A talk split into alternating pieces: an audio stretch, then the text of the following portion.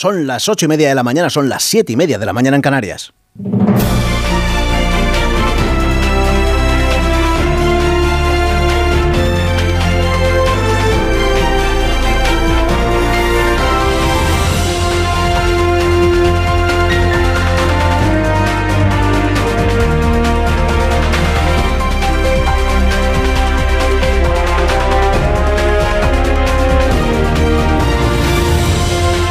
12 y 20 minutos en todas eh, las emisoras de Onda Cero contando cómo discurre esta mañana y esta madrugada al borde de las lágrimas. Hoy todos somos bien hermoso.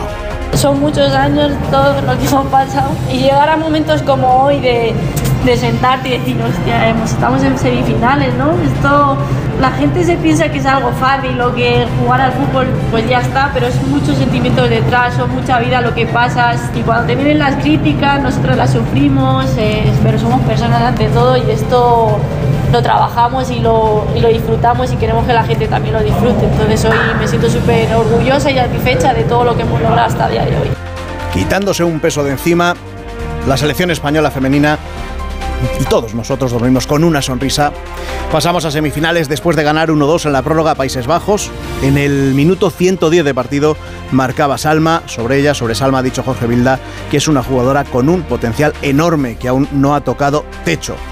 La delegación española se desplaza hoy mismo hasta Auckland, donde se va a medir el próximo martes a las 10 en semifinales del Mundial que se está disputando en Australia y en Nueva Zelanda al ganador de la cita entre Japón y Suecia.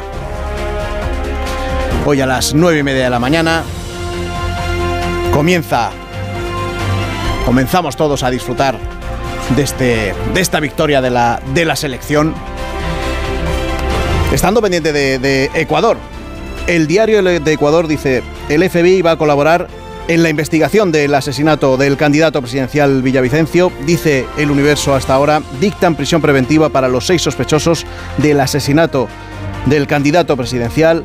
Leo en el telégrafo, trasladan el cuerpo de Fernando Villavicencio a la funeraria memorial, donde le va a poder velar su familia después de que se le haya realizado la autopsia.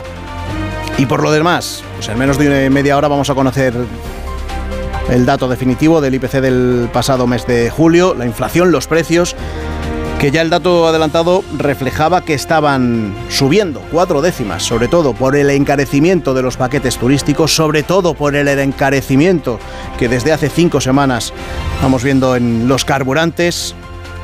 Ha pasado de junio del 1,9 a julio dato adelantado 2,3%. Veremos si se confirma. Es verdad que estamos mucho mejor que otros países europeos, pero también es verdad que el Banco Central Europeo insiste que como en el conjunto de la Unión y de la zona euro la inflación sigue siendo muy alta, es bastante probable que en su reunión de septiembre se anuncie una nueva subida de tipos de interés. Ahora mismo están en el 4,25%.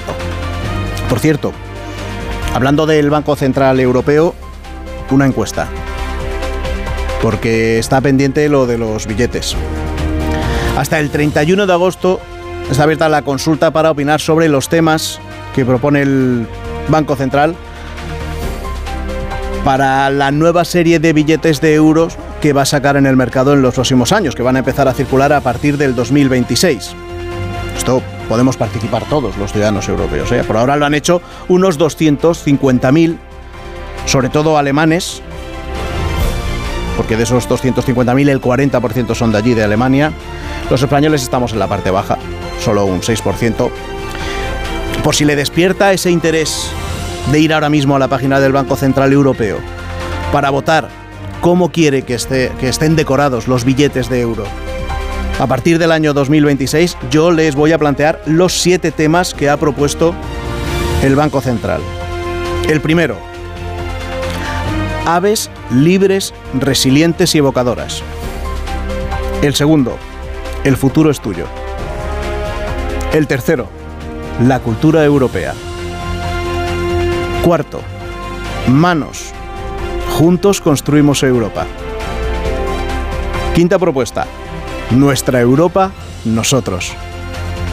Sexta, ríos, las aguas de la vida en Europa.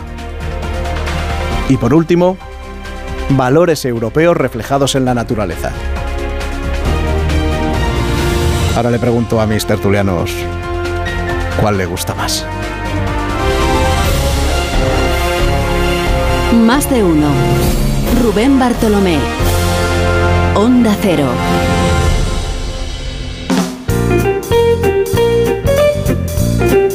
Tengan tiempo para pensar, pues saludo mientras tanto a Alicia para que nos entregue unos Callahan así empezar bien el día. Alicia, Podríamos poner unos Callahan también en esas estampaciones. Pues quedarían mucho mejor los billetes, desde porque luego. implican un camino, un crecimiento, un paso nuevo. Y es que los Callahan están adaptados a cualquier pie del mundo.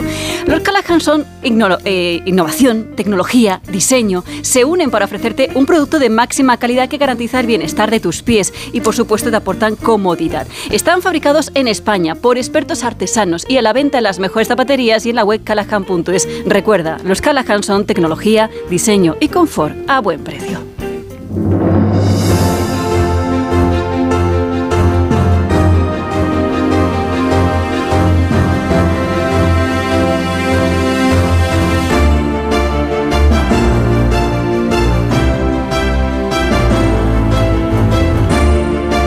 Saludo ya a los tertulianos y demás de uno. Javier Caraballo, ¿qué tal? Buenos días. Muy buenos días. John Muller, ¿qué tal? buenos días. ¿Qué tal? Buenos días. David Jiménez Torres, ¿qué tal? Bienvenido, buen día.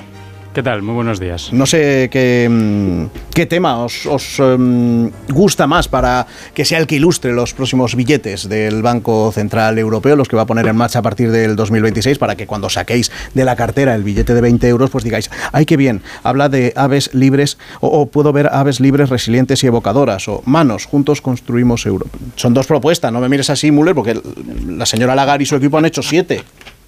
Bueno, hombre, yo creo que hay uno eh, que está muy bien, es el último. El de valores europeos reflejados en la naturaleza. Correcto. Exacto. Eh, yo creo que ahí hay mucho que contar. Por ejemplo, hadas, duendes, eh, el abeto.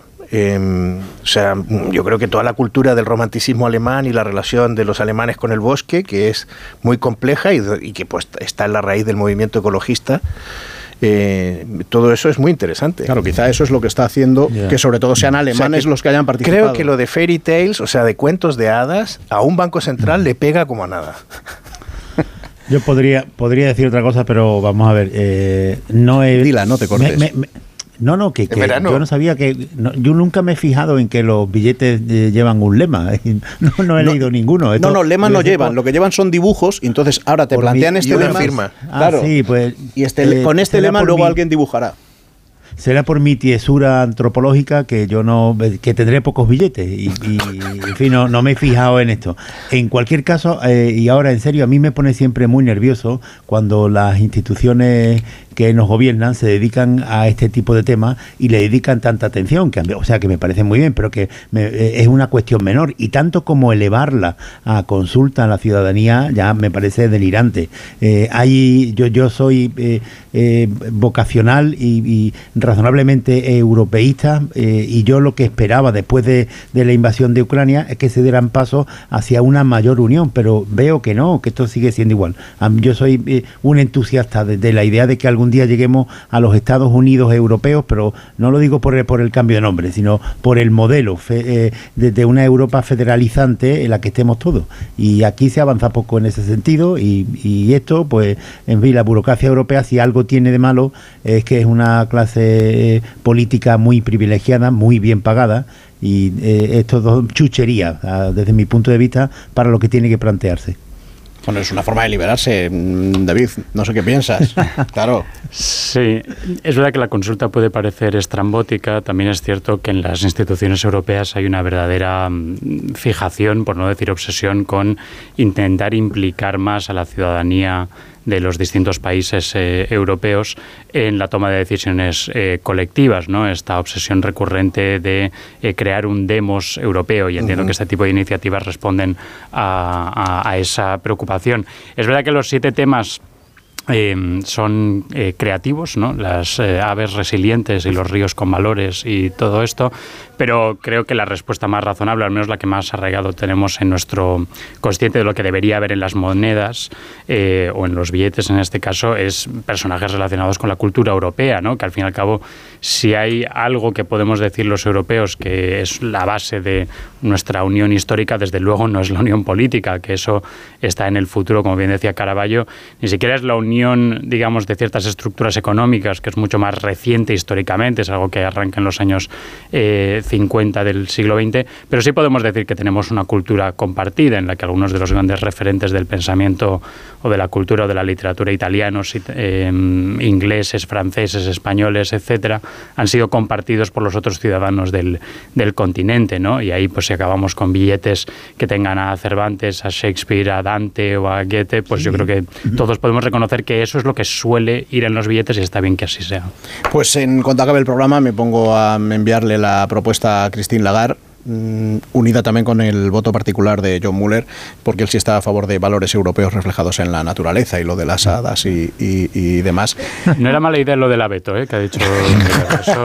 Pero hay que decir que lo que has mm, señalado David respecto de la creación del demos europeo no es muy interesante, porque efectivamente eh, fíjate que siempre ha existido un debate sobre si España se dedicó suficientes esfuerzos a la construcción de una idea nacional mm. española. ¿eh? Y esto es un tema controvertido entre los historiadores.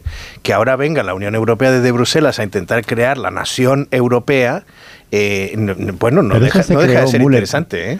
Mule, pero yo creo que, que cuando eh, se cayeron las fronteras y, tenemos una moneda única, ya eh, la idea de que pertenecemos a Europa está en cada uno de nosotros y, y, las nuevas generaciones que, que, han ido creciendo, naciendo y viviendo con una, una moneda única y sin fronteras en los países europeos, ya tienen eh, esa idea de pertenencia a Europa. Y lo de los lemas está bien, ¿no? Pero bueno, pues yo Necesito hay que votar por uno del público. Más, más, billete y menos lema. Pero lo de las generaciones es lo de las generaciones también es, es, cuestionable, no cuestionable, pero pero no es, em, no es digamos uniforme, porque por ejemplo hay una generación de españoles para la cual pertenecer a Europa era una aspiración casi secular, ¿no? y la idea de entrar en las en las comunidades europeas en su momento fue eh, visto casi como un gran logro nacional, pero las generaciones que ya viven con Europa como algo normalizado, eh, como parte de nuestra estructura jurídica, económica, etcétera, también pueden ver Por eso, los lados negativos. ¿no? Europa no es solo irte de Erasmus, sino que también es pues tener que competir a lo mejor por clientes o por negocio con multinacionales muy poderosas, alemanas o francesas. ¿no? Y eso por eso digo lo del comodín del público, porque eh, pero no solo del público español, que son distintas generaciones que lo ven distinto. Quiero saber cómo un alemán lo ve un alemán viejo y un alemán joven, cómo ve Europa y cómo nos ve a nosotros, y si quiere ser como nosotros, que intuyo que algunos sí, y cómo lo ve un danés o cómo lo ve un holandés, ¿no? No sabía yo que hablando de los dibujos de los billetes y vamos a abrir el debate sobre el pasado, el presente y el futuro de la Unión Europea. y, no hemos entrado en, lo que decía que es un tema fundamental también, que estamos trabajando en la construcción europea y descuidando la construcción de la idea nacional de España, que esto es muy importante también. Y, este sí que es un debate que nos llevaría uh, mucho. Porque eso nos lleva directo a Vox. Desde, desde, no, no, desde Quevedo hasta la actualidad, desde Quevedo hasta la actualidad podemos encontrar quejas en este sentido. Quevedo, o sea, un siglo después del descubrimiento desde Quevedo hacia acá eh, encontramos quejas persistentes de, intelectuales españoles, de poetas, de artistas. Un rasgo del nacionalismo español. Ah, Desde luego, el, nacionalismo español, si por algo se caracteriza precisamente, es no tanto por reacción contra nacionalismos extranjeros, quizás con la eh, excepción de, la guerra de independencia contra los franceses, sino como reacción contra los nacionalismos interiores, contra los nacionalismos subestatales, el nacionalismo catalán, el nacionalismo vasco, eh, y, y precisamente habéis mencionado a Vox. Vox es casi el mejor ejemplo contemporáneo de esto. Vox es un partido que es absolutamente irrelevante hasta la crisis eh, separatista catalana de 2017, a partir de cuyo momento eh, Vox tiene un despegue hasta convertirse en el tercer, eh, en el tercer partido en votos de, de España. ¿no? Y es la mejor expresión de cómo el nacionalismo español se activa no tanto contra amenazas exteriores, sino contra amenazas interiores a la, a la unidad nacional. Y ahora vais a Cristín Lagarde y le decís que no es interesante el debate sobre cómo se deben decorar los, los billetes de euro y por suerte aquí no tenemos billetes de, peseta ya, así que ese, ese debate lo, nosotros no lo saltamos. Dejadme que haga una pequeña pausa, que quiero que vayamos a Ecuador. Más de uno.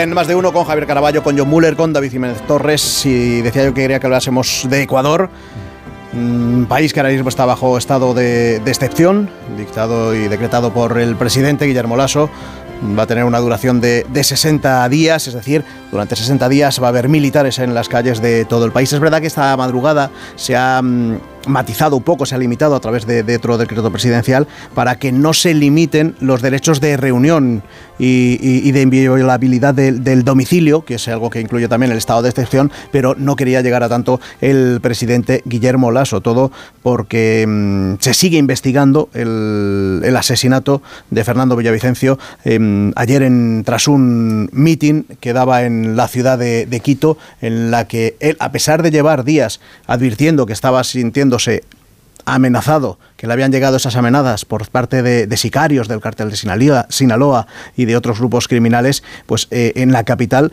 es verdad que se le veía protegido por la policía, pero sin el chaleco antibalas que sí que llevaba, por ejemplo, en otros actos electorales eh, que había tenido días antes en, Guayaquil, una zona quizá mucho más conflictiva. Bueno, pues em, se sigue investigando lo que ha pasado en, lo que pasó ayer en ese en ese meeting en Quito y quería saludar yo ahora al doctor Luis Moncayo porque precisamente él es una de las personas que estaba asistiendo a ese meeting que estaba ofreciendo Fernando Bellavicencio. Eh, doctor Moncayo, ¿qué tal? Buenos días. Hola, buenos días Rubén, buenos días España, aquí en Ecuador, pues buenas noches, porque es la 1 y 49 de la madrugada, ¿no? Pero es un gusto saludarles y encantado de poder responder a las preguntas que tenga usted Rubén, adelante. ¿Qué ambiente se estaba viviendo en, ese mitin? Bueno, pues les puedo contar que esto ocurrió el día miércoles 9 de agosto en la tarde, a las 4 de la tarde, en un sector comercial en la parte norte de la ciudad en un, colegio, en un coliseo eh, deportivo del Colegio Anderson se llevó a cabo un mitin de apoyo a la candidatura de Fernando Villavicencio. Lo que les puedo contar a ustedes es que había un ambiente eh, electoral, un ambiente festivo. Eh, puedo decirles que la cara de las personas pues demostraba alegría, con pancartas, con banderas, con vítores hacia el candidato. estaba, yo diría que bastante organizado, estaba completamente lleno el aforo del coliseo donde, donde se llevaba este este mitin de apoyo y transcurrieron las cosas absolutamente en calma y les puedo contar a ustedes, me imagino que habrá ecuatorianos que están escuchando eh, su programa, eh, la intervención de Fernando Villavicencio, más o menos aproximadamente, calculo, de 18 a 20 minutos, y lo hizo estupendamente bien. Eh, puedo decirles que le vi tranquilo y, y me llamaba la, me llamaba mí la atención porque tenía un gesto de felicidad, tenía un gesto de serenidad. Eh, les decía, yo soy feliz porque ustedes me están acompañando y porque yo les estoy acompañando a ustedes, porque nosotros estamos acompañando, acompañando al Ecuador.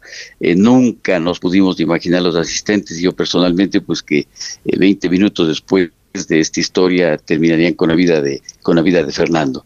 Eh, se vivió un ambiente de democracia, se vivió un ambiente festivo, como es típico de las campañas electorales, pero jamás cosas que yo solamente en películas había visto, que cuando ya todo había finalizado, pues la gente se tendía al suelo porque ya comenzaron a sonar eh, eh, disparos. Esto es lo que puedo contar, Rubén, y adelante con las preguntas. Porque ya en ese momento en el que suenan eh, los disparos, y claro, ya se ve el, tumulto con, con el traslado de heridos dentro del, del, propio lugar en el que se estaba comentando, realizando ese, ese meeting, y, y entiendo el nerviosismo en ese primer momento.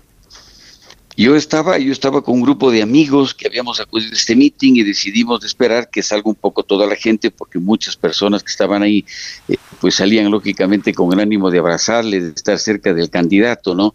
Entonces aproximadamente un 70% de la cantidad de personas que estaban habían salido y nosotros nos comenzábamos a, a enfilar ya nuestros pasos hacia la salida y entonces en ese momento venía un tumulto y a continuación me llaman y me dicen, primo, aquí hay un herido, ¿no? Y había una señora que estaba atendida en el suelo.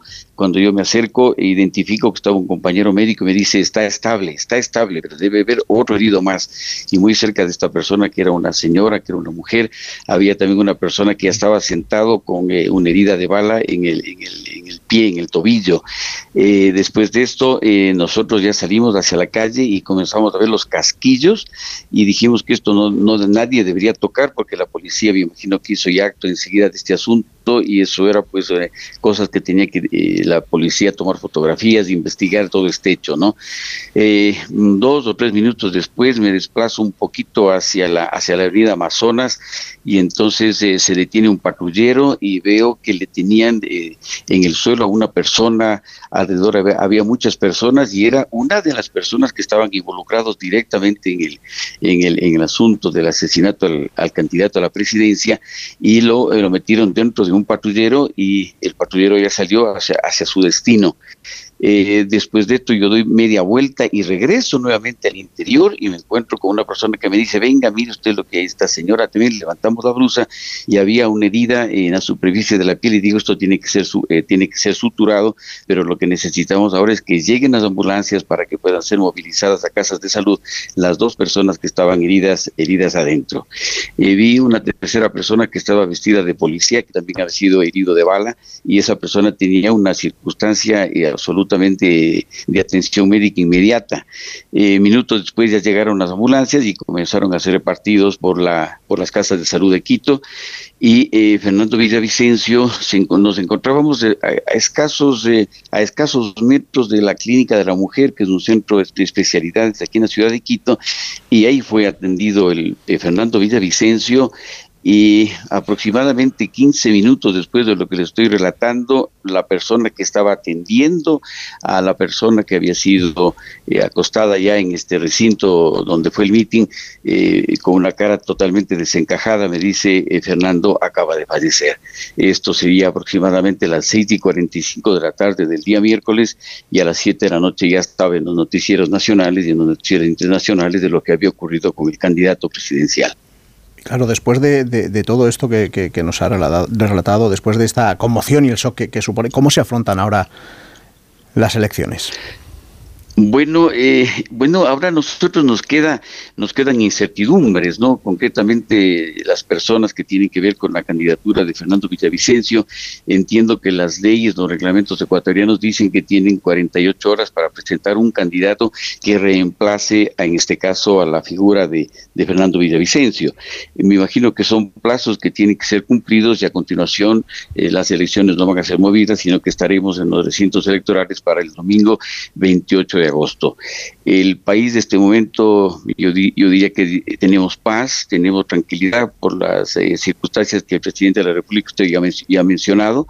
Eh, no se ha producido absolutamente ningún movimiento más, pero todos tenemos una sensación clara de que existe preocupación por la falta de seguridad ciudadana y lo que nosotros deseamos es tener un país en calma, nosotros deseamos un país que se pueda encarrilar lógicamente hacia un futuro con trabajo, hacia un futuro con seguridad para los ciudadanos. Claro, ya hemos contado que en los últimos años, prácticamente año a año, se ha ido doblando el número de, asesinatos en el, en el país, fruto del crimen organizado, que están aumentando las luchas de bandas y de clanes dentro y fuera de la, de la cárcel. ¿Cómo se frena esto? Bueno, lastimosamente lo que les puedo decir a ustedes es que eh, se caracterizaba el Ecuador, nosotros decíamos que teníamos un país que es una isla de paz. Y, bueno, se nos llenaba el corazón de esta sensación, ¿no? Y decimos, bueno, qué buena cosa que tengamos un país en donde vivimos en paz. Pero desde hace algún tiempo la circunstancia se salió absolutamente de madre y hemos ido de mal en peor en esta, en esta cuestión de la inseguridad y han pasado cosas lamentables auténticamente en, en los eh, institutos penitenciarios del Ecuador. Y cuando se preguntan, cuando nos preguntamos, cuando les interrogan a las personas que tienen que ver con esto, a las autoridades, debe ser un asunto demasiado complejo en donde hay muchísimos factores, pero desde luego, y yo creo que en cada uno de los ecuatorianos la sensación y el deseo que tenemos es que volvamos a tener un país en calma, un país en paz. Este es, este es una especie como de pedido eh, a las personas que actualmente son candidatos, se les hace llegar que se sienten tal vez en una mesa de negociación, en una mesa donde se puedan poner de acuerdo en llegar a mínimos acuerdos nacionales para que lógicamente el Ecuador vuelva a tirar para adelante. Y en eso, y eso nos encontramos. Y estamos a poquitos días de acudir, como le digo, a las, eh, a las elecciones, ¿no? y es optimista, optimista respecto a eso, cree que este puede haber sido el punto de inflexión para que se sienten los líderes políticos, los líderes del país y, y afronten el problema como hay que afrontarlo. Bueno, yo, yo creo, soy de los que pienso, ¿no? Que un problema gravísimo, como es lo que nosotros estamos atendiendo, debería facilitar que las personas, lógicamente, sean un punto de inflexión y que se sienten y que conversen y que lleguen a un acuerdo nacional. Eso es lo que nosotros sentimos, eso es lo que nosotros conversamos y es lo que nosotros les pedimos, ¿no? Eh, ¿Cuál será la sensibilidad de la mayoría de las personas? Yo creo que lo tendremos la respuesta en las próximas 24 horas. Claro, porque la otra opción es, es abandonar el, país. Llevamos también eh, semanas contando que, que, cada vez son más ecuatorianos los que prefieren en lugar de permanecer en el país, jugarse la vida eh, saliendo de él a través de la selva del, del Darién. Bueno, esto es una, es una cosa verdaderamente que, que causa pena, ¿no es cierto? ¿Cómo podemos aceptar que las personas tengamos que abandonar nuestros países, eh, que tengamos que irnos a buscar, a buscar mejores días en otras naciones, ¿no? desearíamos que esto no ocurra, pero claro, las personas se preguntan y dicen qué vamos a hacer ante el nivel de inseguridad. Y, todos somos conscientes de que deberíamos, obviamente tenemos una responsabilidad ciudadana cuando acudamos el día domingo a las, a las urnas, ¿no? Y yo creo que deberíamos votar en conciencia, sabiendo, eh, sabiendo que nos jugamos el presente, que nos jugamos el futuro de la nación. Eh, puedo contar como anécdota que hace apenas un mes y medio estuve en la ciudad de Nueva York, en Times Square, y vi a una señora eh, que luego supe que era quiteña y que había tardado 45 días en, en, emigrar desde Quito hasta llegar a la ciudad de Nueva York. Imagínense ustedes paseando todo lo que significa la selva del Darién, las dificultades en, Centroamérica y luego el paso a través de la frontera de México, ¿no? Es decir, ¿por qué tiene que ocurrir esto? Me pregunto yo como ser humano, ¿no? ¿Por qué no podemos tener paz? ¿Por qué no podemos tener organización? ¿Por qué no tenemos eh, una especie de buscar nuestro propio destino? Eh, la cosa no es tan sencilla, pero bueno, alguien decía que la historia de los países se construye con sangre, sudor y lágrimas, y lo vemos, lo estamos sintiendo. Y, y, por cierto, yo siempre digo, eh, la esperanza nos queda en el corazón y tenemos que seguir hacia adelante, ¿no?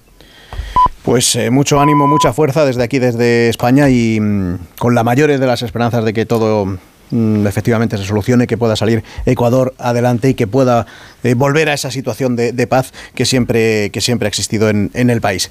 Gracias, doctor Moncayo, por estar en más de uno. Muchísimas gracias por ese deseo y lógicamente, y lógicamente eso es lo que nosotros anhelamos, ¿no es cierto?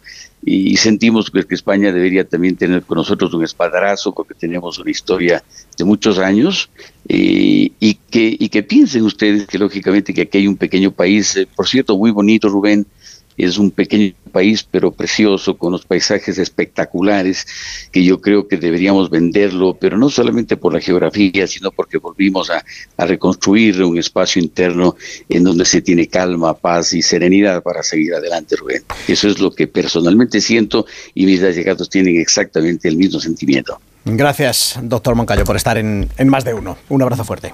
Un, placer, un placer, un buen día, tanto gusto. Hasta luego, hasta siempre.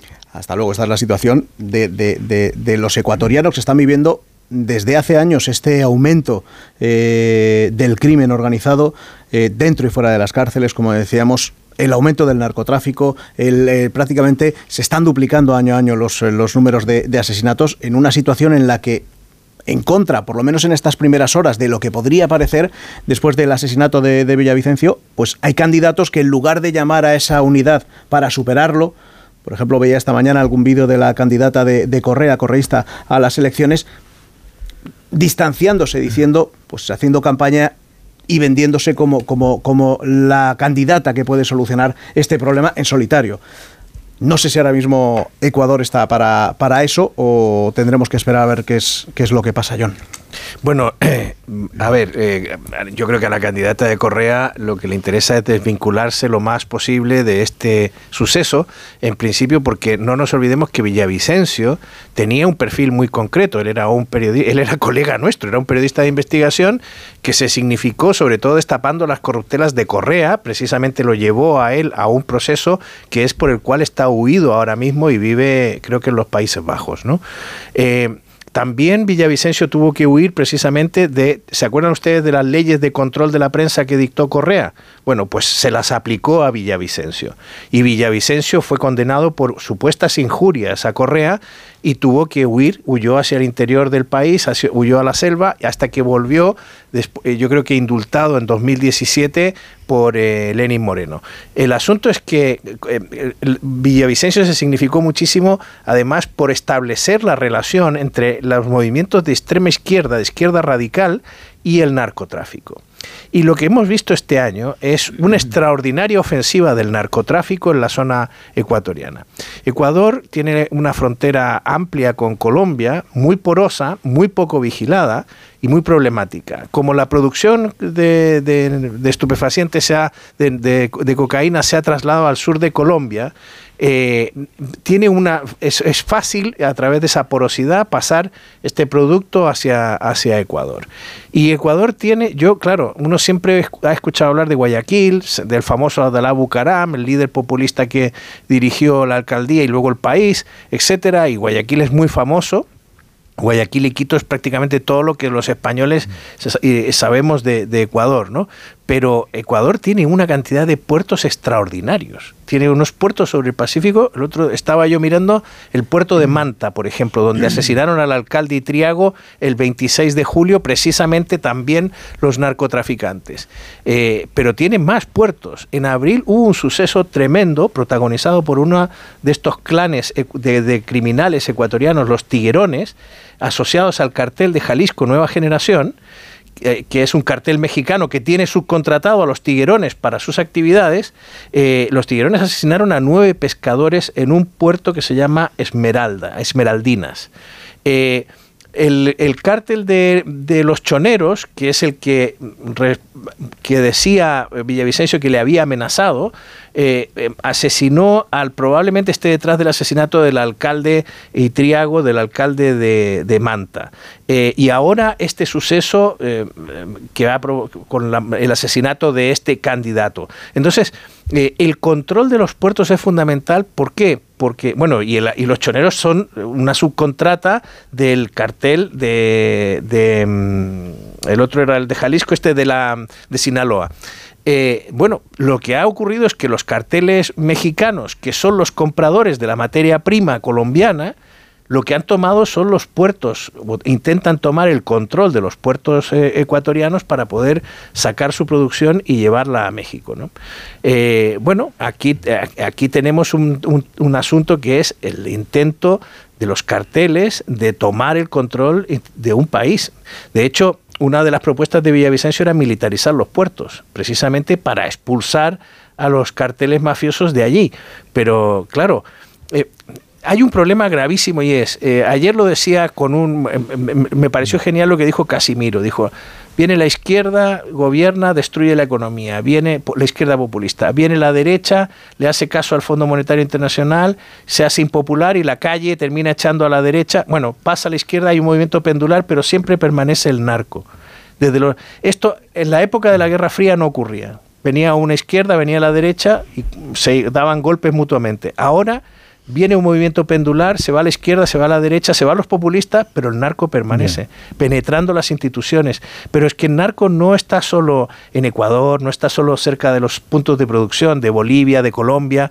El, el narco también está en Chile, por ejemplo, un país que es mm, eh, apreciado en el, resto, en el resto del mundo por tener características institucionales distintas a las de la región, cada vez se parece más a la región y, el, y, un banco español, por ejemplo, se metió en un problema gravísimo con las autoridades norteamericanas porque abrió una sucursal en el norte de Chile precisamente en un puerto que está señalado por la DEA como uno de los puertos donde pasa el narcotráfico. Entonces, estamos hablando de un problema que de una magnitud y de claro. donde no hay asesinatos es donde donde la política ha conseguido un statu quo con el narcotráfico. ¿Por qué no hay asesinatos en México desde que AMLO está ahí?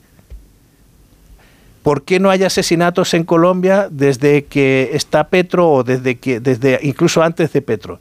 Pues porque de alguna manera en esos países donde el narco es tan fuerte, se ha llegado a, un, a una conllevancia, por utilizar un término que se usa en España, a una manera de coexistir con el narco y mientras tú no me agredes, pues yo sigo con mis actividades. Justo esta madrugada le preguntaban a AMLO la posible implicación del cártel de Jalisco, como se estaba publicando, y su declaración es, es, todo un síntoma. Es, bueno, se está investigando. No podemos lanzar ahora mismo insidias y decir que el cártel está detrás porque no, no puede no tener nada que ver. Claro, no podemos decir que es una organización criminal. Caraballo. A ver, eh, ha habido dos países que han sido noticias este verano. Eh, Níger y este ahora de, Perú por el asesinato de, del candidato. A ver, si nos damos cuenta, en, los dos sitios se produce exactamente lo mismo. Que, que, son eh, análisis desoladores que nos llevan siempre a un círculo vicioso del que no sabemos salir. Y van cambiando los países pero eh, de, la noticia, pero las circunstancias siempre son lo mismo. Son zonas que durante años y años y años nos llevamos preguntando y, nos llevamos lamentando.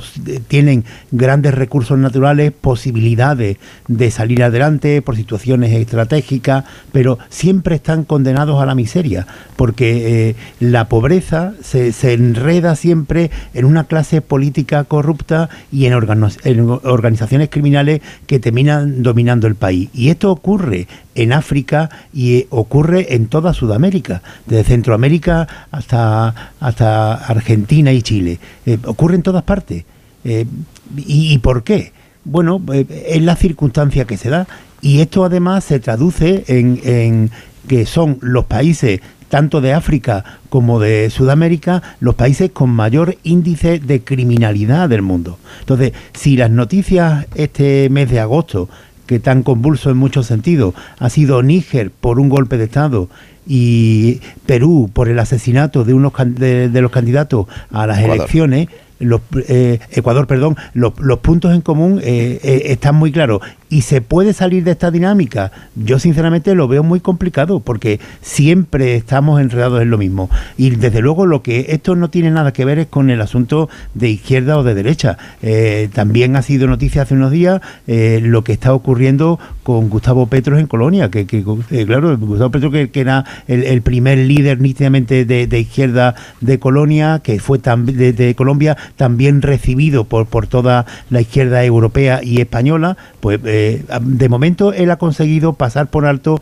las acusaciones en las que está implicado su hijo, que ha llegado a un pacto con la Fiscalía y que ha terminado confesando que efectivamente en la campaña de Petro había eh, dinero eh, negro de, organizaciones de narcotraficantes. y esto, en fin, ¿qué, punto en común podemos establecer con, lo que ha ocurrido en Perú? Pues la implicación de los narcos en, la vida política cuando hay un caso como el de Perú que eh, se enfrenta a los narcos, el destino es el asesinato. Siempre ha sido así desde la Colombia, desde Escobar hasta ahora. Lo desolador es que esto que dice eh, Müller, que, que, la única posibilidad de, de, progresar y de calmar sea que los gobiernos lleguen a un acuerdo con las organizaciones de narcotraficantes, que no es, el acuerdo no significa otra cosa que eh, los gobiernos y las fuerzas eh, policiales de esos países comiencen a mirar para otro lado y los dejen traficar libremente. No hay otro acuerdo posible con los narcos en ningún país del mundo. David. Sí, estamos de acuerdo en que el narco es un problema terrible para, para un Estado. Eh, yo por distintas razones seguí con mucho interés lo que fue el sexenio de Calderón en, en México, el único intento real de, de, llevar a cabo una guerra contra, contra el narco que no solo se saldó con una absoluta mm, matanza durante, durante seis años, porque los, los números de, de muertos en esa guerra, con, eh, guerra contra el narco fundamentalmente entre los propios cárteles, ¿no? pero también contra la, población civil fueron terribles, sino que al final el Estado mexicano, que no es un Estado, digamos, carente de recursos, es decir, era uno de los estados más, más, potentes de, toda la región, que puso muchos recursos en la guerra contra el narco y al final básicamente tuvo que volver al, al statu quo anterior, ¿no? esto que decía John de la, de la conllevancia. Em, También es verdad que tenemos otro, otro modelo eh, reciente que también ha causado mucha repercusión internacional, que es el de Bukele en, en El Salvador, que es eh, una especie de actualización de lo que era pues la solución de fuerza tradicional en, en América Latina, ¿no? que eran los, los gobiernos eh, dictatoriales dirigidos por, por militares eh, que, que, claro, solían ser pues desde el golpe contra Arbenz en, en el 54, mm. efectivamente, mm. pero, pero en este caso, digamos, la versión siglo XXI, millennial de, claro. de, eso, en este caso de un gobierno dirigido por un civil y que lo que promete es mano dura contra, eh, contra las, las mafias. Lo que pasa es que también el historial de este tipo de políticas de mano dura no son muy exitosas porque un problema es que si metes a muchas personas de las mafias del narco en las cárceles, entonces el narco se hace con las cárceles, son más capaces de controlar el régimen penitenciario y la gente cuando termina su tiempo en la cárcel sale y se reintegra dentro de las estructuras del narco. Por eso digo, el problema del narco es que si dejas que entre en un país, luego es dificilísimo eh, sacarlo, ¿no? Y por no limitarlo solo a América Latina, bueno, pues hablemos de Italia, ¿no? Quiero decir, Italia ha tenido un problema eh, larguísimo con la Cosa Nostra. Eh, yo incluso con el asesinato de Villavicencio Evidentemente son contextos distintos, ¿no? pero me recordaba un poco al, al, al asesinato del juez Falcone, ¿no? si no recuerdo mal, sí. el, el, juez famoso contra la mafia que, que fue asesinado en, en, Italia. Es decir, el crimen organizado no es solo un problema de América Latina, pero es verdad que en América Latina se ha enraizado de una manera particularmente dura, porque aquí el problema de siempre es que existe la demanda existe la demanda de las drogas y esta demanda de, de, las drogas viene del primer mundo, que lo que queremos es consumir cocaína. Es, y, y, mientras esa demanda exista en Estados Unidos y en Europa, van a, va a seguir existiendo las mafias que quieren suministrar esa droga a los países del primer mundo. Pero por cerrar en una nota mínimamente optimista, yo no hablaba de, de Colombia, ¿no? Es verdad que en Colombia podemos decir que se ha alcanzado una nueva conllevancia, pero desde luego el, poder de los, de los, cárteles colombianos no es para nada lo que era en los 80 y 90. ¿no? Yo creo que Colombia también es un ejemplo, igual John me desmiente, él conoce mejor la, la, la, región, pero me da la impresión de que Colombia es un ejemplo de que los países no están condenados a vivir en las garras del narco, no están condenados a ser estados fallidos, lo que necesitas es un liderazgo político y una concertación social eh, que hagan posible una lucha que es, que es muy dura y que sobre todo requiere mucho tiempo. Yo, yo la verdad es que no estoy de acuerdo. Yo creo que en realidad el problema del narco en Colombia se ha sumergido y simplemente ha llegado a una manera, a una manera de convivir con el Estado formal eh, por la vía de eso, de producir en el sur del país, a una parte mucho menos explorada, menos controlada, que estaba en manos de la guerrilla. Oye, hay zonas de Colombia que no están ni cartografiadas eh, y en la frontera pues aprovechan de sacar su producción por otros métodos, ¿no?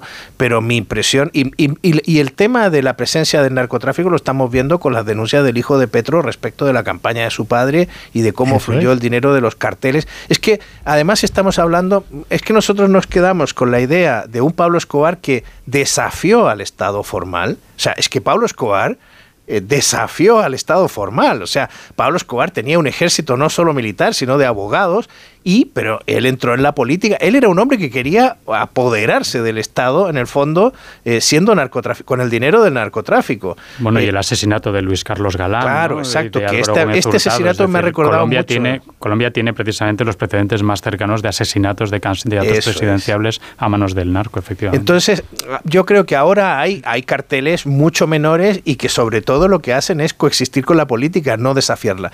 Y, y, y, y quiero decir una cosa sin caer eh, claro, Caraballo dice, esto no tiene nada que ver con izquierdas y derechas. Era todo lo contrario a lo que decía Villavicencio. Villavicencio decía que hay una co col colusión entre la izquierda radical y el narcotráfico, por lo que veía en su país. Yo no digo que esto sea general o que sea ideológico, eh, pero sí es verdad que la izquierda eh, tiene menos propensión a la aplicación de la mano dura o a la resolución penal de este problema eh, y tiende a mirarlo de otra manera. Entonces, ayer alguien lo planteaba y decía, efectivamente, la idea de los carteles es eliminar de la ecuación democrática a aquellos candidatos que propongan mano dura, como estaba proponiendo Villavicencio con la cárcel de alta seguridad, la militarización de los puertos, etcétera, y eh, dejar solo en la ecuación jugar a aquellos candidatos que no necesariamente hayan recibido dinero o sean simpatizantes del narcotráfico, pero que propongan medidas que, con las que ellos puedan coexistir, con las que ellos puedan Yo. seguir prosperando.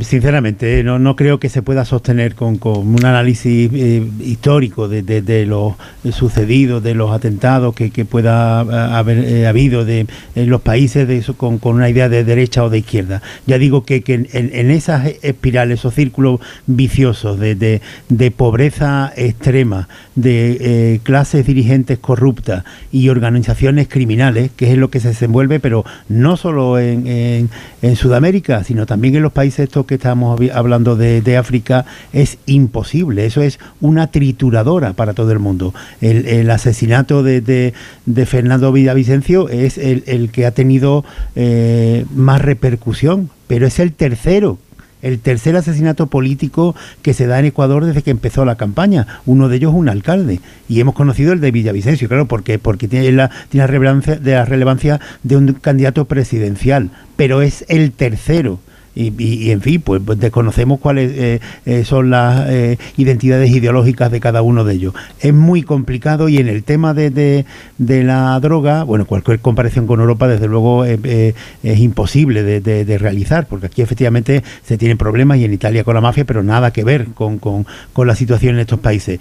Pues lo más cercano o, lo más razonable que a, donde nos puede llevar de forma más razonable esta intento de, de, pactar con, con, las organizaciones criminales, porque eh, eh, supongo yo, intentando pero, pero es que no son pactos formales, no, no, pero, son pactos informales. Sí, pero yo vamos a, intentar pensar que, que, ese tipo de acuerdos, que, que son acuerdos que están hechos de forma honesta, ¿no? Simplemente para reducir la criminalidad, eh, pensando como no vamos a acabar con el narcotráfico, pues vamos a llegar a un acuerdo con el que, no que no esconde nada más de enriquecimientos, de corrupción. Vamos a pensar que eso no se da así y nos, nos llevaría, lo digo porque eso nos llevaría a un debate muy antiguo de eh, ¿habría que legalizar la droga? Pues eh, esto sí, sí, sí se puede plantear. Yo sinceramente no tengo respuesta para eso y he consultado con mucha gente, con, con especialistas y, a lo mejor hacía hace 10 o 15 o 20 años se podía ver con más claridad que ahora. Ahora eh, es tanta la complejidad en ese mundo que se mezcla más, como decía antes Rubén, con el tráfico de armas, que, es muy difícil la respuesta. Pero ahí nos podría llevar, que sería más razonable. ¿Y qué pasaría si, si en estos países se legaliza el, cultivo de cocaína? ¿Qué, ¿Qué pasaría en España si se legaliza el, cultivo ese de, debate es la respuesta a la pregunta que ha hecho David. O sea, mientras sigamos siendo consumidores, habrá demanda eh, y seguiremos destruyendo países que están a miles de kilómetros del nuestro. Pero eh, el debate que has planteado es el debate, Javier. Sí. Bueno, sobre lo que decía Caraballo, un segundo, David, lo que decía Caraballo eh, de los eh, crímenes, asesinatos eh, de, varios políticos que han, que han tenido lugar en las últimas semanas, desde que comenzó la, campaña electoral. Hay, de todo, o sea, de, correístas también han, sido asesinatos, pero quizá en este hay una particularidad más, y es que mm, quizá por la, por la personalidad y por ser precisamente un candidato presidencial, Villavicencio, el gobierno de Lasso lo que ha dicho de forma abierta y pública es que van a pedir directamente la colaboración y la ayuda del FBI para intentar eh, solucionar este crimen, llegar hasta el último eh, culpable de, haber cometido el magnicidio. Y quizá en esto sí que hay un paso más, porque tampoco ha habido un revuelo nacional diciendo, no, tienen que hacerlo nuestros eh, policías o nuestro ejército, por mucha corrupción que haya, sino que se admite que pueda entrar el FBI y en esto ya pasó con Escobar y fue un primer paso para acabar con, con, Escobar. No sé si aquí puede llegar a darse algo parecido, David. de nuevo, es que la, el problema de la lucha contra el narco es que exige, requiere muchos héroes y muchos mártires a nivel nacional, pero también a nivel local. ¿no? Estamos hablando de asesinatos de, alcaldes. Esto también se vio muchísimo en, la guerra contra el narco en, en, México durante los años de, Calderón, que en realidad donde se producía la verdadera eh, sangría, la verdadera escabechina, era en, pequeños municipios en los que el jefe de policía o, el, o el alcalde o el candidato a la alcaldía que osaba desafiar al narco, pues era eh, asesinado, además porque en esos entornos, lógicamente, tienen mucha menos protección, ¿no? El Estado puede protegerlos menos. Y aquí también tenemos que recordar, han matado a Villavicencio no solo por matar a Villavicencio, sino porque los, los asesinatos del, del, del, narco y del crimen organizado en general siempre son matas a uno para amedrentar a 10.000, ¿no? O sea, tú matas para enviar también un mensaje de que no hay nadie que esté a salvo de, nosotros y por eso también la pregunta de cómo puede reaccionar la, sociedad ecuatoriana es tan importante, porque de nuevo no es solo a quien votan en, en las elecciones inminentes, sino también si la sociedad decide implicarse de manera colectiva, las clases medias, los empresarios, eh, no solo la clase eh, política, tiene que ser todo un país que decida luchar contra este auténtico cáncer, ¿no? que se extiende de la manera más mortífera por, por, la sociedad. Y de nuevo ahí el problema es que no hay un claro modelo de, de éxitos. Encima John me desmiente en la idea de que Colombia ha conseguido luchar contra el narco, pues realmente no, no, se, no sabe uno cuál es la la, el, modelo al que pueden girar los, los, ecuatorianos. Sí, sí diré solo por rematar la, la comparación con, con Italia.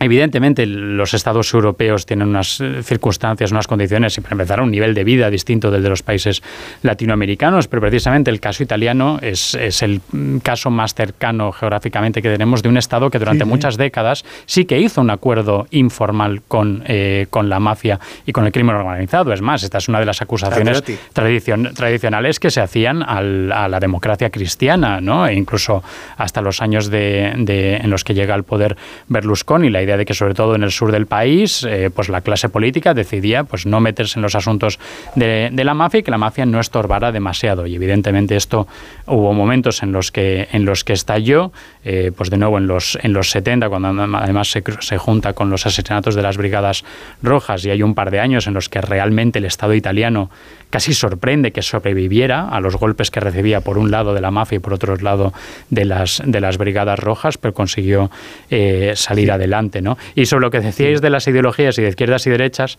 bueno, no hay mejor ejemplo que México. ¿no? Eh, claro, en México el narco crece durante las larguísimas décadas de gobierno del PRI. ¿Qué era el PRI? Izquierdas, derechas, bueno, era el poder, ¿no? Y era el, el poder y el poder pactaba con otro tipo de poder que podía, que podía amenazarlo. ¿no? Que lo decía David, lo de la comparación que es imposible con, los países europeos, pero simplemente eh, para que nos demos cuenta de, la dificultad de todos estos países, insisto, tanto en Sudamérica como, eh, como en África, porque hemos hablado de los dos durante este mes de agosto, la dificultad para salir adelante. Y, lo, podemos ver, eh, lo podemos ver en, los problemas que tenemos, por ejemplo, los españoles, en circunstancias, en fin, nada que ver, pero los problemas que hay aquí con, con, con el tráfico de hachís, los problemas que hay en zonas como eh, en Andalucía, la línea y tal. Y, llega a veces que, que ven que, que eh, llega un un desembarco en una patera de estas de, de, con fardos de, de, hachís y hay una buena parte de la población que va a, a, los, los, busquimanos que cogen eh, los fardos, ayudan a los, a los narcos y, y, lo, y los van escondiendo. Y cuando hay una intervención de, la Guardia Civil, no va a ser ni la primera ni la última vez que cuando llegan a un barrio, la, la gente empieza a tirarle piedras a la, a la, Guardia, Civil, a la policía, para que se O sea, si esto pasa en un país como España, imaginemos lo que puede ocurrir eh, en, Colombia, en Ecuador, en Perú, claro. Claro, es imposible. los iberoamericanos que llegan aquí dicen que, que, la seguridad que hay en España es incomparable respecto a sus países. Es verdad lo de la crisis de la seguridad en toda Iberoamérica. ¿eh? Y luego lo que les preguntabas del FBI es que em, el entrevistado que has tenido habló de que ellos tenían la noción de que su país era un paraíso. Eh, Ecuador no está preparado para... O sea, España ha tenido la experiencia del terrorismo, España tiene la experiencia del yihadismo, España tiene... y la lucha contra el narcotráfico en los 90, sobre todo en las costas gallegas, pero... Eh, pero España es un país de, de verdad, o sea, que, que, está plantado sobre sus pies en estos temas. En cambio, Ecuador es que se acaba de despertar al horror. Y ni vosotros habéis visto a los policías ecuatorianos, a las fuerzas de seguridad, el armamento que llevan. ¿Habéis visto a los lobos en ese TikTok que han grabado con esos fusiles, sus fusiles de guerra eh, militar, de, armamento militar, armamento largo? O sea, es que no está, no se puede comparar. El candidato no llevaba chaleco antibala, el policía llevaba un chaleco antibala de broma. Eh, eh, o sea, no, primero no están capacitados, con lo cual no lógico que pidan ayuda al FBI, pero bueno, ya, ya veremos. Bueno, de cualquier caso.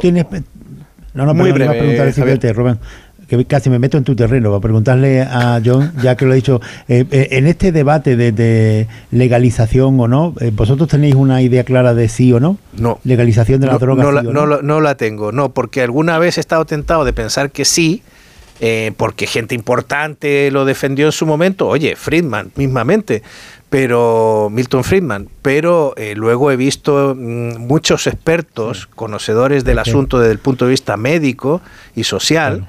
Que, que, no son absolutamente para nada partidarios. O sea que incluso consideran que la senda de legalización y de tolerancia que hay respecto de la marihuana es nefasta y que estamos cometiendo un grave error. Sí, yo estoy de acuerdo. No, el, problema es mucho más fácil hablar de las drogas blandas, ¿no? Y ahí tener una actitud eh, permisiva. Pero cuando hablamos de la cocaína, eh, que también es, digamos, de, lo que realmente estamos hablando cuando estamos hablando del, del, narco, la decisión es más, más complicada porque tampoco está tan claro que la legalización en los países del primer mundo necesariamente fuera a acabar con las luchas de poder entre los productores en otras partes del, del planeta, ¿no? Entonces, si a mí me garantizan que la legalización en países como el nuestro va a acabar con el crimen organizado, eh, pues entonces casi me parece que la obligación moral es estar a favor de la legalización. Pero si no es así, si no se garantiza que legalizando aquí se acaban las muertes allá, entonces pues no, no veo realmente el, el motivo, ¿no? Bueno, pues seguiremos pendientes de lo que ocurra en, Ecuador en primer lugar. Primera parada el 20 de agosto de esas elecciones eh, presidenciales que se mantienen como señal de que la democracia no sale totalmente derrotada por el, por el narcotráfico, por el crimen eh, organizado. Em, quiero hacer una, una, pausa. Pasan 28 minutos eh, de las 9 de la mañana, de las 8 en Canarias, pero antes estábamos pendientes de que el INE publicara los datos definitivos sobre la inflación correspondiente al mes de julio. Os confirmo que efectivamente suben los precios un 2,3% el pasado mes. Los alimentos se encarecieron un 10,8%. En el dato de la inflación subyacente, es decir, sin alimentos, eh, los alimentos eh, no elaborados y sin eh, productos energéticos, también hay subida hasta el 6,2%. Y en este caso, como es la detallada, si os cuento que según estadística, la subida de precios se produce por los carburantes, por los lubricantes para los vehículos, por el encarecimiento de vestido y calzado y además por los paquetes turísticos, además de, esa subida importante, como decimos, de alimentos y bebidas no alcohólicas, que es lo que ha hecho que se hayan incrementado los precios en este sector cinco décimas durante el pasado mes, sobre todo frutas, aceites y grasas, que es los que, lo que más ha subido en, en el mes de julio, como bien sabrá quien haya hecho la compra estas últimas semanas. Son las nueve y media ahora mismo, son las ocho y media ahora mismo en cuanto suenen las señales horarias en Canarias. Ahí están. Onda Cero, más de uno. Rubén Bartolomé.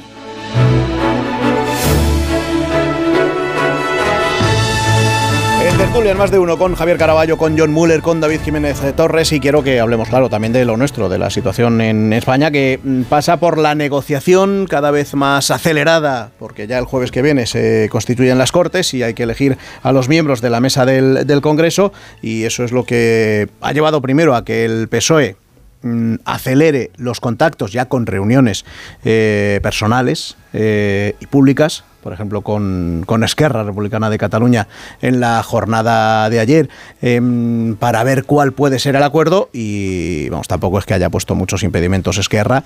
Mm, ha dicho que de cara a la mesa va a decir que sí, porque el PSOE va a facilitar que se formen como grupo parlamentario propio, es decir, con más protagonismo dentro de la Cámara, porque va a tener más tiempo de intervención y más dinero.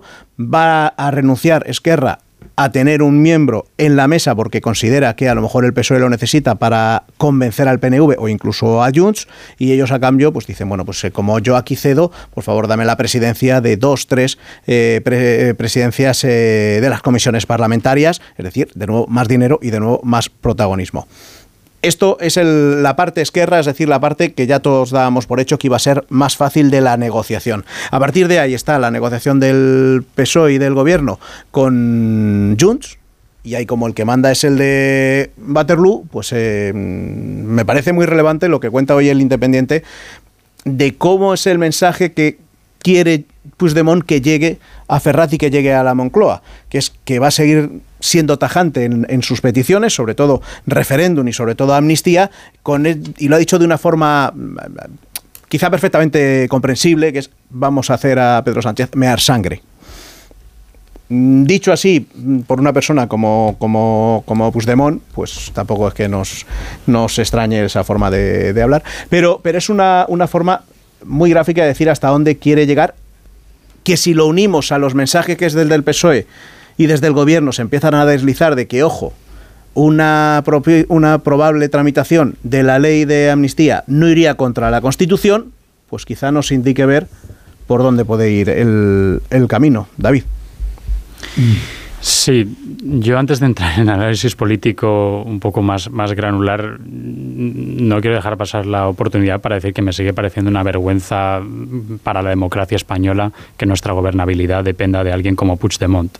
Es decir, que el hecho de que estemos intentando eh, convencer o atraer al líder del mayor desafío al orden constitucional de los últimos 40 eh, años y alguien que lleva huido de la justicia más de cinco años y, por supuesto, difamando a la democracia española en todos los foros internacionales que le han, que le han dado micrófono, a mí me sigue, pareciendo alucinante. Este es alguien que no debería tener un cordón sanitario, debería tener una empalizada eh, sanitaria eh, em, en términos de la, imposibilidad de que partidos mínimamente responsables con sentido de Estado quisieran eh, pactar con él. Incluso me parece que en un país con una cultura democrática un poco más asentada, al conocerse el resultado de las elecciones, vamos, lo lógico sería que el presidente del gobierno hubiera salido a decir, oigan, mire, yo a mí no me gusta nada el Partido Popular, pero como ustedes entenderán, yo no puedo intentar que la gobernabilidad del país dependa de un fugado de la justicia, así que vamos a tener que alcanzar algún acuerdo entre los dos grandes partidos.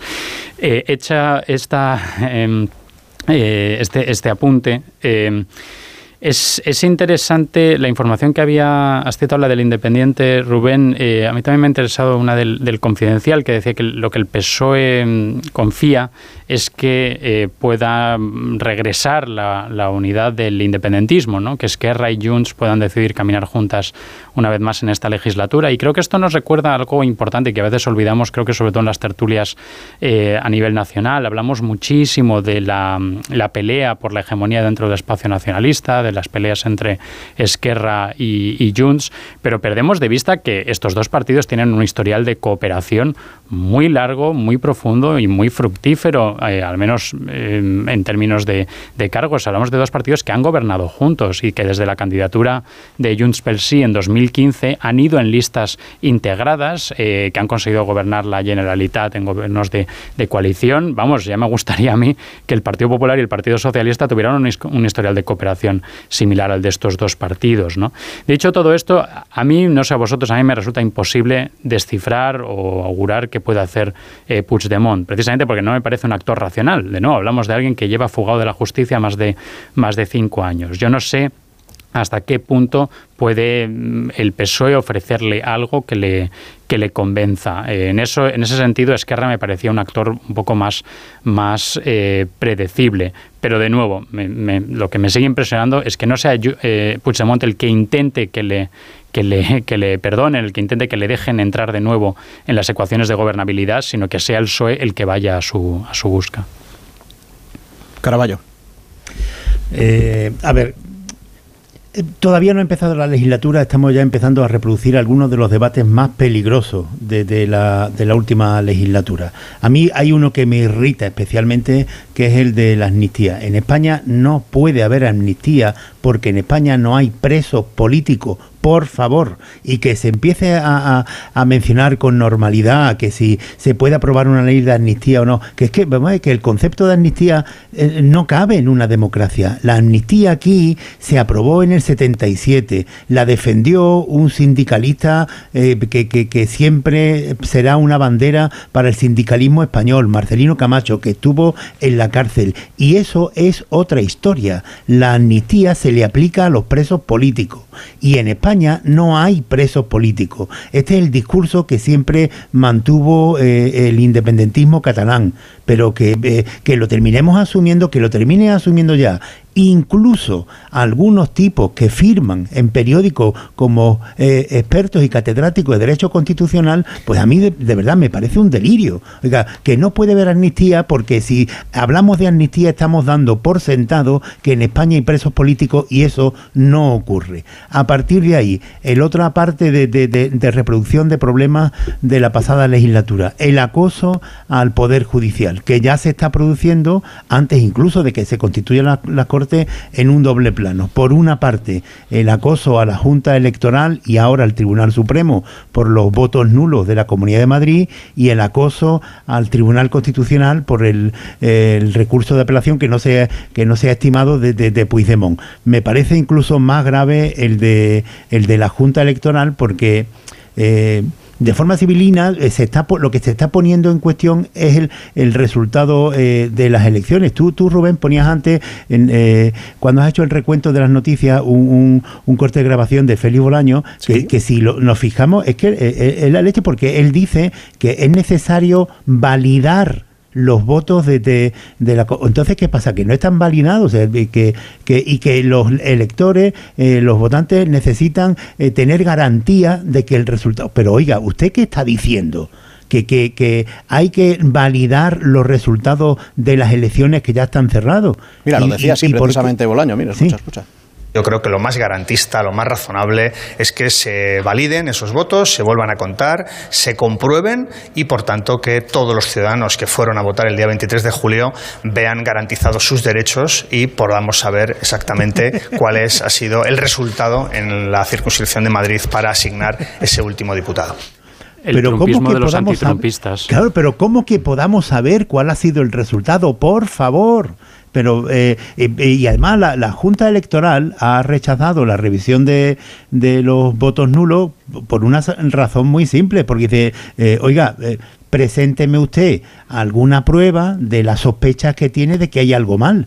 Digamos usted, pues mire usted, en esta mesa se consideró, y tenemos constatado, y tenemos un testigo de que en esta mesa se consideró voto nulo uno que tendría que haber sido válido si usted tiene alguna sospecha, eh, más o menos eh, con algún fundamento, pues preséntela, porque eh, ¿por qué no dice lo mismo de, todos los votos nulos de toda España? O de, todos los votos que tiene sumar en toda España. Y ahora todos los partidos empiezan a decir, oiga, pues yo me quedo más tranquilo si se hace otra vez el recuento. Bueno, así podemos seguir hasta el infinito.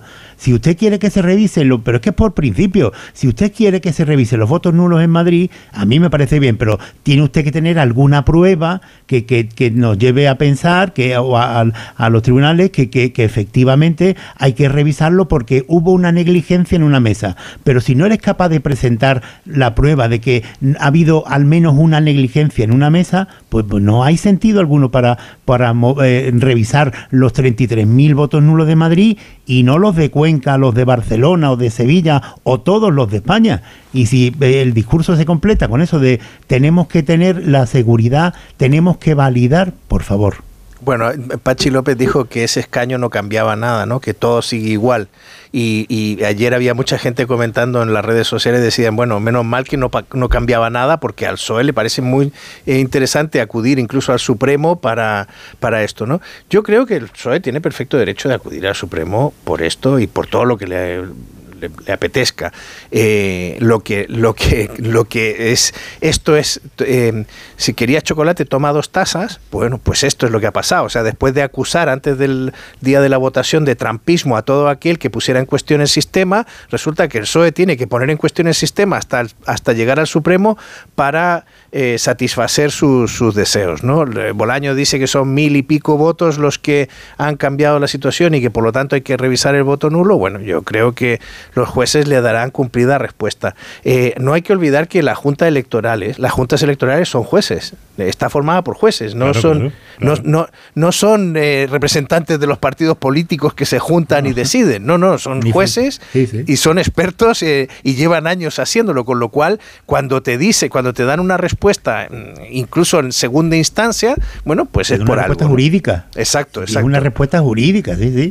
ahora, yo creo que el el Partido Socialista y ya a raíz de lo que estabais hablando de los juristas que empiezan a preparar el terreno, vamos, el Partido Socialista, que es el partido sanchista, como Sánchez, que es un político eh, invertebrado porque no tiene columna vertebral, ni tiene limitaciones ni restricciones de principios que le impidan hacer determinadas cosas, hombre, todo tiene un precio y claro, hay cosas que Puigdemont, esto de mear sangre, hay.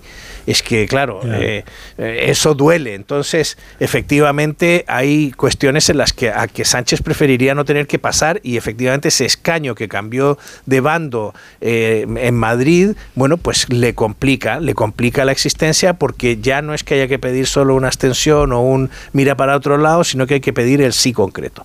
y complica todo porque ya estamos viendo que de cara a la constitución de la mesa del Congreso, pues las votaciones no, no es fácil que salgan, hay que pactar demasiadas incertidumbres y eh, eso va, va, va, va, a traer lío, va a traer sorpresa, no está tan claro cualquier vaticinio de cara a lo que pueda pasar la próxima semana.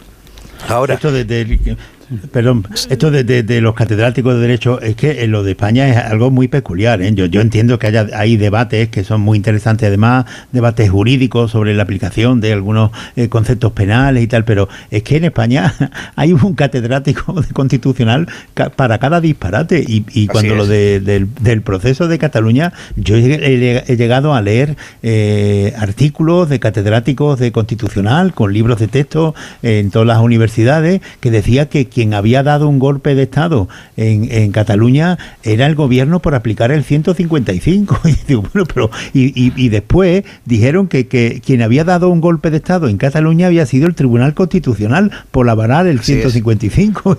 sí, una, una regla de oro del debate público, al menos en España, es que siempre puedes encontrar a un jurista, a un politólogo y a un historiador que te dé la razón, ¿no? Defiendas lo que defiendas. Antes encontrabas a un cura, ahora tienes a un, un catedrático.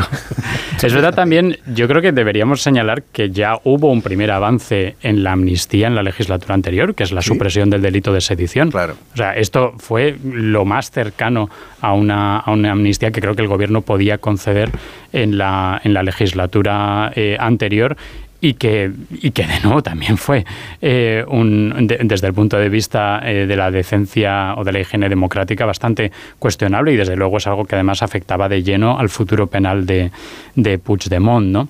Y también aquí conviene invocar una cuestión que, que ha señalado muchas veces en esta, eh, en esta tertulia Ignacio Varela en las semanas post, post 23J, es que no es solo la investidura, es también la gobernabilidad. Entonces, cuando hablamos de lo de ¿Cómo es la, la, expresión de Puigdemont? Eh, eh, orinar sangre. Sí, eh, claro, es que no es solo la, para la investidura, es que es para cada uno de los presupuestos, para cada una de las, de las votaciones creo que, fundamentales, incluso si es una legislatura corta yo creo que, que, Pedro Sánchez todavía no está pensando en eso. Pedro Sánchez tiene esto planteado en dos batallas. La primera batalla es humillar al Partido Popular en, este periodo de constitución de, las Cortes y ganarle los dos pulsos que tiene planteado, el de la el control de la mesa del Congreso de los Diputados y con posterioridad la ronda de contactos con el rey.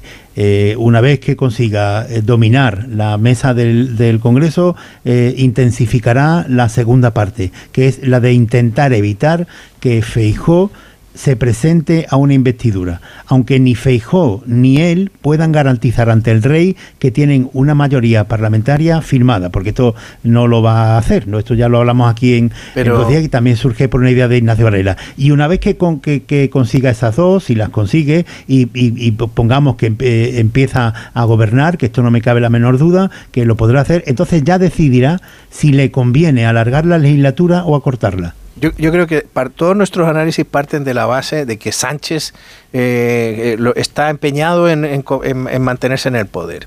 Y, pienso que cosas como el orinará sangre de hoy de, de Puigdemont eh, nos deben hacer pensar que Sánchez también, bueno, hay formas a favor y en contra. Sánchez tiene una cierta tendencia plebiscitaria que ha quedado de manifiesto en el adelanto electoral y sobre todo en el adelanto en, el, en la situación de bloqueo y de repetición de elecciones que se produjo en 2019. Y pienso sobre todo en la convocatoria convocatoria, en la primera convocatoria del 19, en la que se produjo después de la, del acto del trifachito en la Plaza de Colón.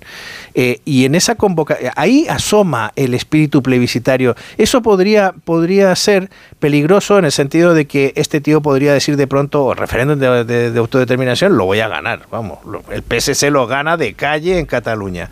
Podría decir una machada así. Pero también podría decir, oye, me piden demasiado, y vamos a, repetición electoral. Y entonces es muy interesante ver los plazos, porque el 17 se constituye el Congreso, siete días para que, por lo menos, bueno, siete días para que el rey empiece a, a auscultar la situación y se va a encontrar con que después de la decisión de Vox de dar su de prestar sus diputados a, a Feijó, el mejor derecho ahora mismo del punto de vista de establecer un criterio y decir formalmente usted tiene la mayoría max, la mayor mayoría, inténtelo, es el de Feijó. Eh, la vota Entonces, el primer día de investidura de Feijó viene a ser una fecha extraordinariamente relevante para los españoles. ¿Por qué? Porque imagínate, o sea, no es lo mismo que sea el 27 o, no es lo mismo que sea el 20 a que sea el 27 o el 31, porque el día que se presenta la investidura Feijóo, el primer día, marca, pone en marcha el reloj de la democracia, esta, esta expresión que estábamos esperando pronunciar hoy. Y, y cuando pone en marcha el reloj de la democracia tenemos dos meses, o sea, tendríamos hasta el 30 de septiembre y el 31 de octubre para que alguno de los players españoles formara eh, eh, gobierno. Puede ser que el médico de, de, Felipe VI forme gobierno, porque no necesariamente tiene que ser un diputado. Entonces, eh, llegando al 30 de octubre y no habiéndose formado gobierno, se convocan automáticamente elecciones. Y entonces ahí hay que contar 54 días. Y eso nos pone en el 30 de noviembre que son 30 y nos quedan 24 y el 24 es Nochebuena. Pero este año, porque cae además en 24 de diciembre. claro, que además cae domingo. Eso también hablábamos de, de precedentes, John. Claro, es que ¿Cómo leemos el precedente de la repetición electoral de 2019? Porque hay una lectura muy sensata, que es que Sánchez pensó que repitiendo elecciones iba a colocarse en 150 escaños y lo que hizo fue perder tres, si no recuerdo mal, ¿no? Bajó de 123 a 120. Entonces, al menos una lectura que podemos hacer es que Sánchez no quiere exponerse a eh, un, fracaso, porque lo fue. Lo que pasa es que luego lo, encubrió muy rápidamente, alcanzando el acuerdo con, con Lo mismo que ha hecho con la repetición electoral ahora. Efectivamente. Pero luego también, cuando hablamos de la investidura, hay otro precedente. El que desde luego no tenía una mayoría de diputados para una investidura. Fue Pedro Sánchez en 2016 cuando se presenta por primera vez a una investidura después de que Rajoy renunciara a, presentarse que Rajoy tampoco las, las tenía. Y Pedro Sánchez dice pues yo sí me voy a presentar y en aquel momento alcanza el acuerdo con, con Ciudadanos. Pero recordaremos ese acuerdo tampoco daba una mayoría de diputados y aún así el rey le propuso y Sánchez fue además encantado de la vida de tener el escaparate de una moción de, investidura además para realzar su papel como, eh, como principal alternativa a, Rajoy. Y eso, como sabemos, eh, también acabó fracasando porque Podemos se negó a, facilitar ese, ese gobierno. Lo que desde luego me da la impresión es de que ahora, a diferencia de en 2016, la decisión que tome el rey sí que va necesariamente a cabrear a uno de los dos bandos. Yo al menos no tengo el recuerdo de que en 2016 hubiera tanta tensión colocada sobre, sobre el rey, eh, tanta expectativa de que decidiera por uno de los dos candidatos. Y eso a mí sí que me preocupa, porque además me parece que se está haciendo algo muy injusto eh, con, la, con la institución de la corona ahora mismo, que es trasladarle a esa institución que es fundamental para la convivencia dentro de nuestro sistema constitucional, trasladarle los problemas que no está consiguiendo resolver la, la clase política. Por eso decía David que, lo peligroso de todo esto es que no se tiene, o sea, yo, entiendo que, los partidos pues luchen por sus objetivos, pero el fin no justifica los medios en todo caso, y menos cuando lo que se pone en riesgo es el prestigio de las instituciones de una democracia, como el Poder Judicial o la jefatura del Estado. Y en este juego de presión que está eh, en el que está entrando el Partido Socialista, que es un partido que es un pilar de la democracia española, igual que lo es el Partido Popular, pues eh, se fomenta, que eh, eh, se ha podido ver estos días, ¿no? El, el portavoz de Podemos, Pablo Echenique, y, todo este entorno diciendo que quién es el rey, para decir nada, que aquí el único que cuenta es el presidente del Congreso y que, que el presidente del Congreso es el que tiene que, que- que determinar y marcar todos los pasos de este momento, que el rey es un, un- mero instrumento de adorno en, en el proceso este y, y, bueno, pues esto es lo a lo que no hay que llegar porque que las atribuciones que le concede la Constitución al jefe del Estado pues son muy claras y lo que tú puedes ser independentista o lo que quieras, pero tú tienes y, puedes incluso no reconocer al rey como monarca o que no te guste, pero tienes que reconocer al jefe del Estado. Es que esto lo que no se puede permitir es esto, que, que, que, que tú estés despreciando la figura de- del jefe del Estado porque es uno de los pilares de- de la democracia española. Y este es el juego en el que está entrando el Partido Socialista y que es muy peligroso. Pues me queda un minuto para que valoréis, si queréis, eh, la reacción y, la mm, predisposición de, Vox a explicar mm, la cuita interna que tiene después de la salida de, Espinosa de los Monteros y la conocida ayer eh, del diputado, que ya no lo va a ser Stickman, mm, y esa vía de agua que tiene abierta y que está afrontando de una manera pública, notoria y, y, vamos, con el silencio, con el silencio absoluto que es lo que nos deja a todos mirando y planteándonos si estamos ante un nuevo caso ciudadano, si mm, la procesión va por dentro porque se ve que, que ya van a salir adelante y os planteo a vosotros esta cuestión, como digo, en un minuto, que es lo que me queda. A mí me resulta eh, interesante plantear por qué ha ganado el ala que ha ganado en la disputa interna de, Vox. Me da la impresión de que entre intentar ser, digamos, un PP auténtico, un PP un poco más robusto, o ser algo distinto, o ser una versión española de Meloni o de, o de Le Pen, me parece que ha ganado esta segunda eh, propuesta. Eh, creo también que eh, es un análisis erróneo. Creo que las condiciones estructurales de las sociedades francesa o italiana son completamente distintas de la, de la española, sobre todo en lo que se refiere a su, a su historia política y su cultura política. Es decir, yo creo que aquí una Meloni o, un, o una Le Pen no pueden tener el mismo éxito que han tenido en, en aquellos países. Es decir, creo que Vox está haciendo una apuesta errónea y también creo que, que el, el del que no hablamos es de, del que permite o, o sanciona que todo esto ocurra, que es Santiago Abascal. Nada ocurre en Vox sin eh, que Santiago Abascal lo apruebe. Entonces, sí, podemos hablar de Stegman, podemos hablar de, de Espinosa de los Monteros y podemos hablar mucho de Buxade, pero esta deriva de Vox lleva el sello y lleva la aprobación de, de Abascal. Caraballo, 20 segundos. 20 segundos. Eh, el eh, Vox es un partido en descomposición, nada tiene que ver con Ciudadanos porque no va a desaparecer. Pues te ha dejado 10 para ti, John. Bueno, yo estoy plenamente de acuerdo con lo que ha dicho David. Me parece que efectivamente había una posibilidad de hacer una derecha populista genuinamente española y hemos ido a copiar lo que hay afuera. Y así nos va. Quedan cuatro minutos para llegar a las 10, para llegar a las 9 en sorprendido la Canarias. brevedad, dilo, Bueno, eso reconócelo, te ha sorprendido la brevedad de la gente. Bueno, no, es que estoy, estoy encantadísimo y por eso he hecho llamar rápidamente otra vez a Alicia para que os dé unos Callahan. Hoy, además, con un lacito. Alicia. Bueno, vamos a ponerles un lacito si quieren, no pasa nada. Solo también decirles que es que el verano se acaba dentro de poco, ya lo saben. Pronto llega el otoño y por eso ahora es el mejor momento para comprar los Callahan de otoño-invierno. ¿Dónde? En nuestra web callahan.es. ¿Por qué? Porque son los mejores zapatos del mercado. Están diseñados con tecnología, tienen confort y sobre todo tienen calidad. Tecnología, diseño y confort a buen precio. Gracias, Javier. Gracias, John. Gracias a David, como Adiós, siempre, por estar esta mañana con nosotros. Habrá Gracias a una pequeñísima pausa. Después las horarias, la información y luego Begoña. Gómez de la Fuente con más, más de uno. Chao. Más de uno. Onda Cero. Onda Cero.